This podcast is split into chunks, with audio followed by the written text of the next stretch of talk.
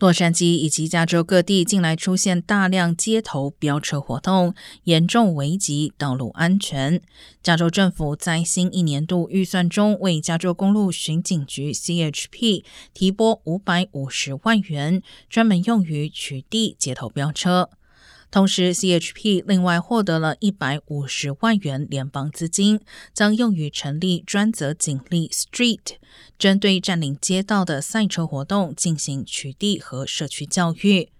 根据 CHP 的数据，在二零二零至二零二一年间，加州造成伤亡的车祸中，高达百分之六十一是由于超速导致，较前一年大幅上升百分之二十一。